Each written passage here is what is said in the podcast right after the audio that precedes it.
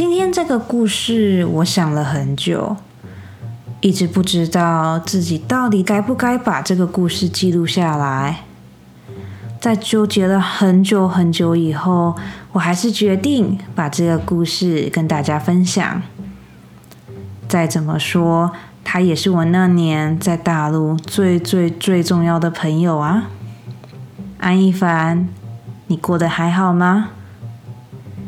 这边是专门说谎，我是陈以十七，在我们大陆的办公室里。男女比例非常非常的悬殊，我们这一区有大概三十个女生，但男生却只有三个人。一个是我在大陆的老板，另一个是很资深的 PM，最后一个是因为隔壁办公室坐不下，所以才跑来我们办公室的人。今天的主角就是我刚刚所说的第三个人。他的名字叫做安逸凡，他是一个年龄感觉跟我差不多，眼睛小小，身高普普通通的男生。虽然我们坐得很远，但我却莫名的注意他，因为他跟我一样，在那间办公室里都是孤单的。我们两个在那间办公室里都没有朋友，都没有可以依靠的人。如果真的有事情发生，我们两个绝对都是被抛弃在最后面的那一个。那个时候，我常常想，如果那个男生可以一个人在这边撑下去，那我一定也可以。毕竟我只是短期来出差的，而他却已经一个人在这间办公室里待了超过一年了。虽然很想跟他组一个单身联盟。但因为那个时候工作真的太忙，压力真的太大了，所以我一直把这个想法藏在心里，想说如果有缘，自然而然会变成朋友的。就这样子拖着拖着，就到一月底了，再过两周就要过农历新年了。公司依照惯例举行了尾牙，而同事也都早早下班。准备回家梳妆打扮，穿上他们最漂亮的衣服，化上他们最精致的妆，准备去尾牙场上多赢一些红包。但我没有，我还是跟往常一样，在公司加班加到了最后一刻，才急急忙忙的冲去搭公司已经为我们安排好的巴士。那一天是我第二次离开公司的厂区。我拿着我巨大的电脑包，里面背着我重重的电脑。上了巴士后，我选择了一个靠窗偏后面的位置。我看着同部门的女生都打扮得漂漂亮亮的，大家都嘻嘻笑笑的，在打闹，在聊天，在分享零食，在凹主管发红包。看到这个画面的当下，我顿时觉得。自己离大家好遥远哦，有一种我跟他们好像是活在不同的时空的感觉。我们明明做着同样的工作，但我为什么这么痛苦呢？我在巴士上一直不停的想着这个问题，想着想着，我们就到餐厅了。到餐厅之后，我刚好被安排坐在安逸凡旁边。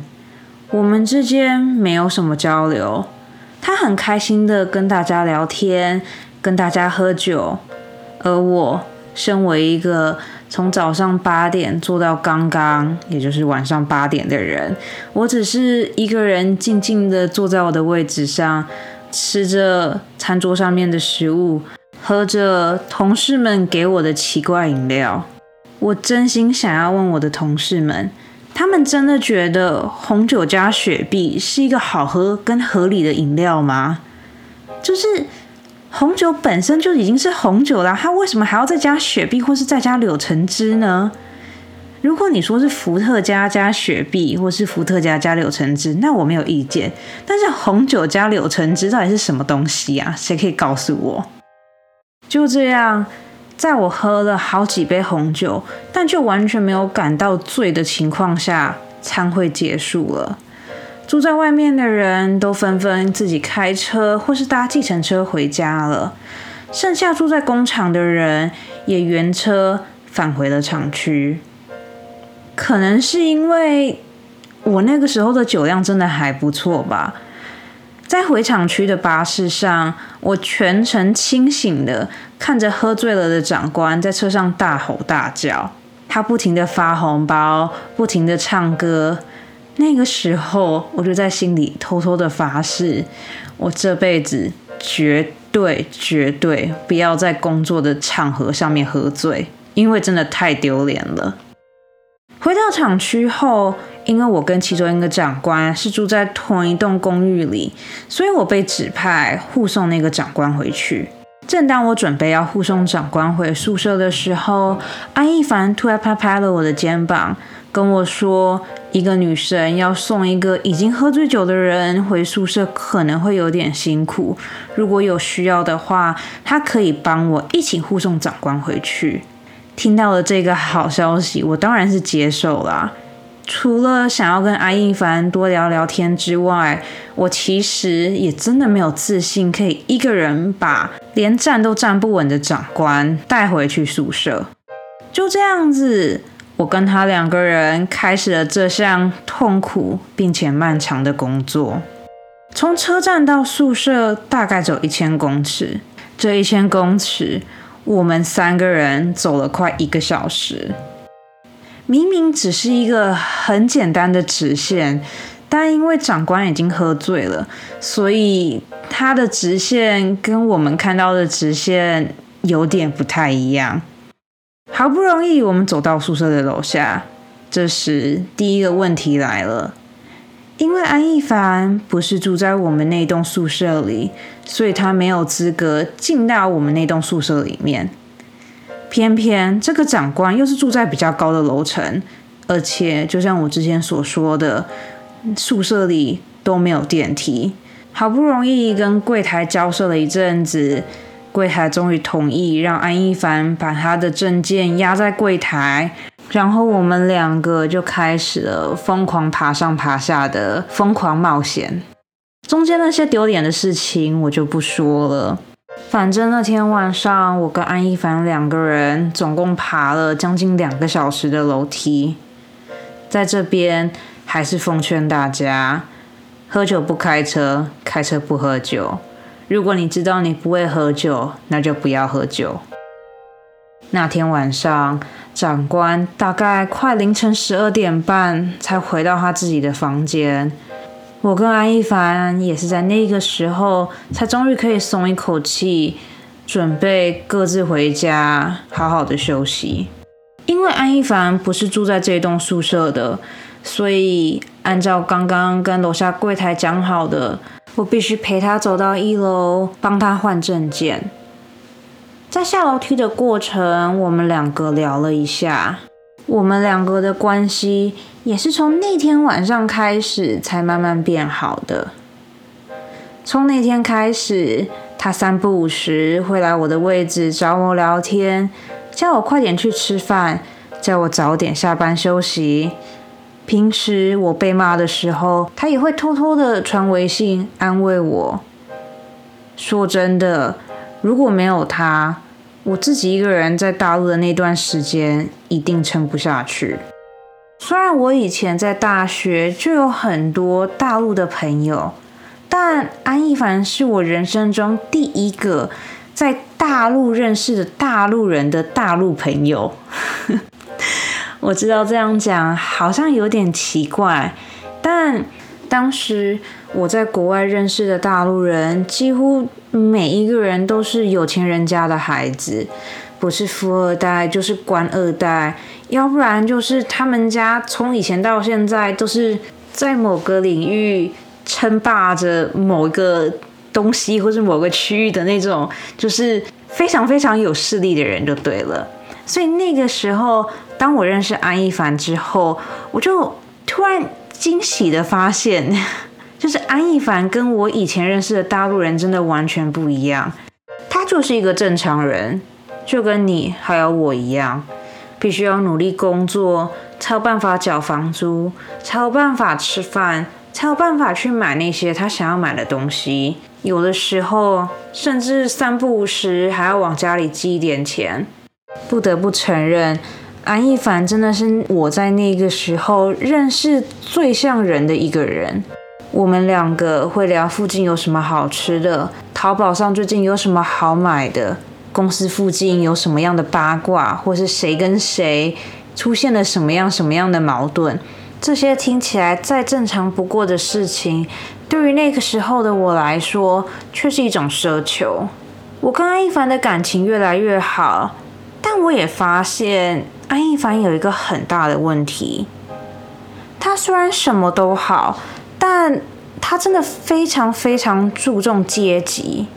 我跟他虽然可以像哥们一样的相处，但我发现，只要我身边一有长官，或是一有其他台湾来的同事，他就会自动的避开他们。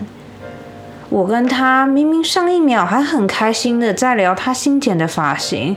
但当他下一秒看到有台湾来的干部来找我以后，他就会自动的飘走。这一点，身为美国人，我真心不懂。因为在我眼里，大家都是一样的啊，大家都是人，大家都是同事，大家都是在这间公司工作，我们都应该是平等的。但他为什么要这样子避开他们呢？这个问题在不久的将来我会得到答案。我只能说，那个时候的我真的太天真了。不管怎么说，我都还是很喜欢安一凡，因为如果没有他当时的关心，那些看似有点蠢的笑话，那些可爱的斗嘴，我应该真的没有办法撑过一个人在大陆的时间吧。在很后来的后来。我跟公司提离职之后，当天晚上，安一凡传了讯息给我。他的第一句话就是：“我满怀期待的等你来出差，但为什么我听说你要离职了？”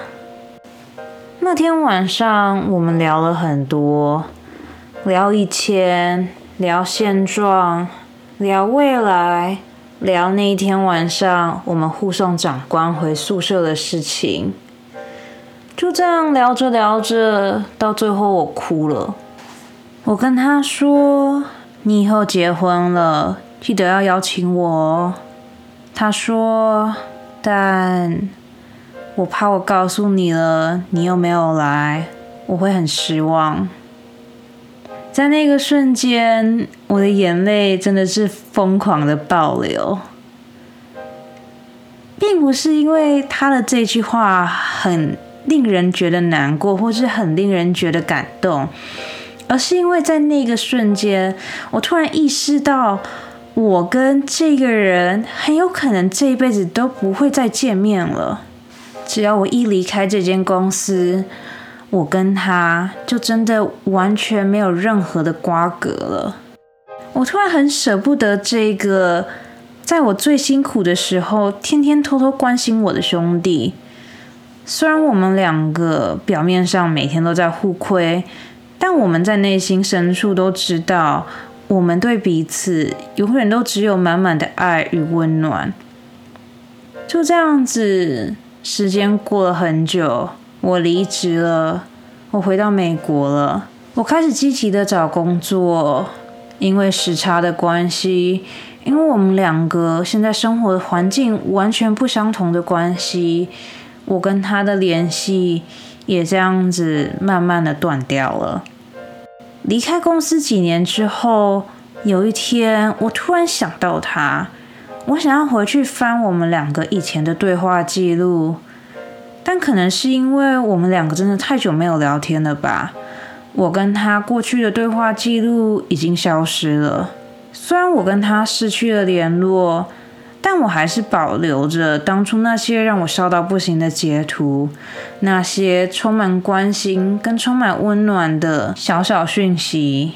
我不知道我们两个还有没有机会见面，但安一凡，希望你一切安好。希望你娶到一个好老婆，希望你正在做一份很棒的工作，希望你已经建立了一个很温暖的家，希望你还记得我，希望我们两个有天还能再见面。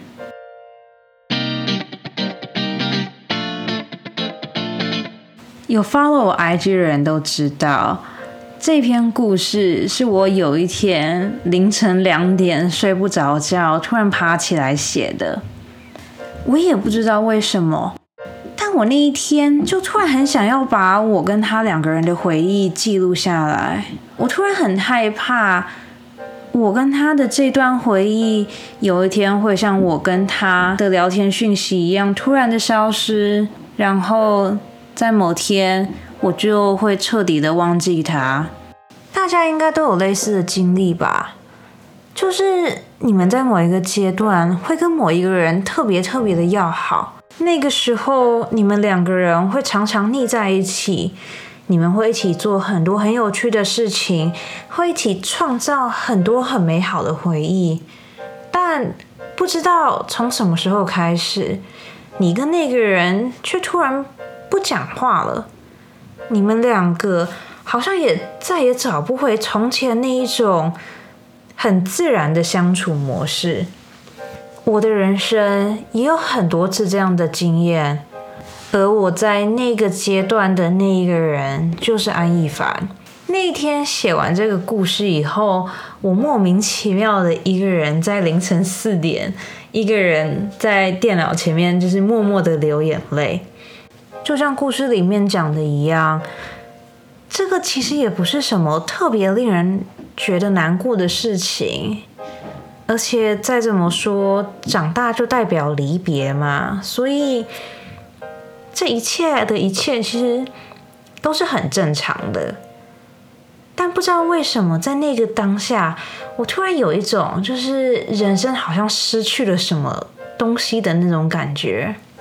虽然在长大的过程中，我们会一直不断的认识新的人，会一直不断的有新的邂逅。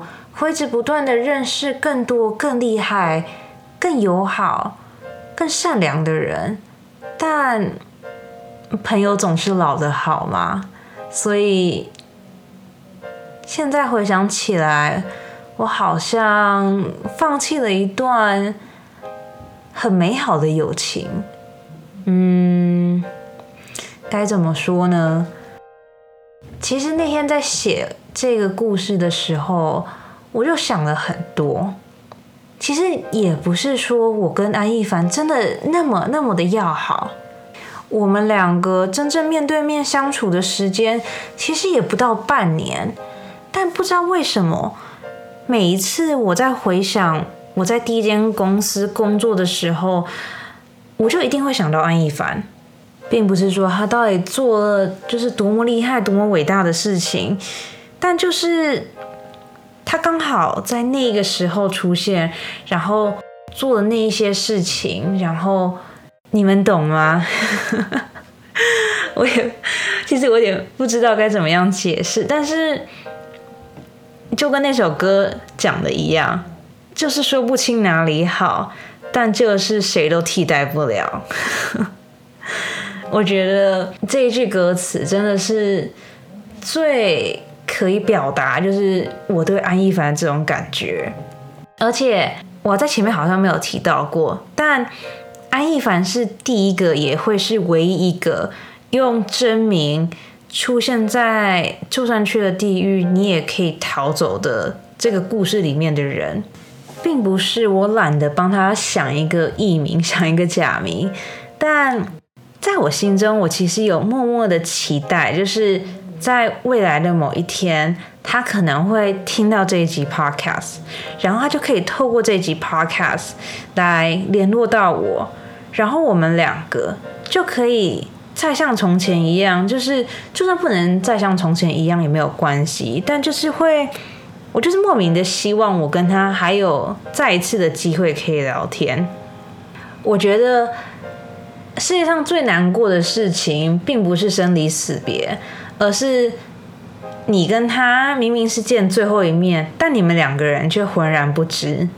就是光是想到这件事情，我就觉得哇，就是这是一件多么令人悲伤跟多么令人觉得难过的事情啊！明明嘴巴上说着下一次见，但你们两个永远都再也见不了了。就是光是想到这一件事情，就让我觉得好难过。虽然我在很多人眼里是一个没血没泪的人，但是有的时候在夜深人静的时候，突然想到，就是我跟这一个人有可能这辈子永远都不会再有任何的交集，或是我跟他这辈子永远都不可能再见到面的时候，我就会突然觉得不行，我明天要。继续的对别人好，我要继续的对别人善良，因为你永远不知道你跟他的最后一面是什么时候。就是 I don't know where I'm gonna go with this，but 当我开始这样子想的时候，我就会不自觉的发自内心的觉得，我必须要对我身边的人更加的好，我必须要给我身边的人更多的微笑，我必须要给我身边的人更多。就是良好的鼓励，因为你永远不希望你跟那个人的最后一句话是在一个很恶言相向的情况下吧。好，其实我也不是很确定，就是我到底到底想要讲什么。我这样子自言自语，默默的也快自言自语二十分钟了，但不知道哎，就是你们觉得我。太戏剧化了吗？你们觉得我太多愁善感了吗？还是你们其实也觉得这是一件很令人感到难过的事情？把你们的想法在留言区里面告诉我吧。你们可以去我的 I 区，或是 FV，或是 Mixer Box，你可以去上面留言，然后跟我分享你们的想法。然后，如果你们有过类似的情况的话，也欢迎你们。分享给我，然后跟我讲讲你们的故事。好啦，今天这一集番外篇其实应该差不多就到这边了。为什么每次的碎碎念永远都比正片的故事还要长啊？嗯，我觉得我以后可能会再多做几期像这样子的番外篇吧。虽然我在第一间公司。遇到了很多就是让我觉得很难过、让我觉得很不开心的事情，但我会有办法撑到，就是我离职的那个时候，有很大的一部分真的是因为我在那个时候遇到了很多对我很好，然后很帮助我的人。我知道我到目前为止讲的全部都是一些妖魔鬼怪，但相信我。我在那个时候真的也遇到了很多好人，然后其实如果没有那些人的话，我那个时候真的应该会崩溃吧。就不光是工作上面的压力啊，然后那些遇到那些可怕的人的事情，然后就是对，不管怎么说，我觉得还是谢谢他们，因为如果没有他们的话。我真的没有办法撑在那间公司撑超过三个月 啊！那个时候的我真的每天都想着要辞职，每天都想着说好，今天做完就不做了，明天就去交辞呈。但是在莫名其妙的情况下，因为这些很善良的人，因为这些很好的人，所以我才有办法好好的把一个案子做完，然后好好的。把我该做的事情好好的做完，然后才离开这样子。等我有灵感，然后知道下次要写什么之后，再来更新一次番外篇好了。就像刚刚说的，如果你对这篇故事有什么想法，或者是你有什么想要跟我说的，都欢迎你去 IG 或是 FB Professional Liar 点 X。十七，去那边跟我分享。如果你现在是在用 Mixer Box 收听这一期节目的话，也欢迎你去这一期的那个留言区那边留言，然后我都会回。所以，对你也可以用那种方式来跟我交流。然后如果你太懒惰，就是不想要把我的那一串很长很长的那个账号打进去的话，你们也可以去这一集的资讯栏下面点连接，然后也欢迎你们寄 email 给我，反正就是你们想要怎么样联系我就怎么样联系我，我应该都会收到，应该吧。如果我有没有收到的话，或是如果你发现我都没有回你的话，拜托你换个方式联系我吧。应该不会吧？我觉得到目前为止我都做的蛮好的，就是不管是收到留言啊，还是收到 email，还是收到大家的点赞、跟爱心、跟追踪，好像都有很好的 catch 到，所以应该不会有漏掉这件事情吧。好了。那今天就讲到这边吧。这边是专门说谎，我是乘以十七，我们下次见喽，晚安。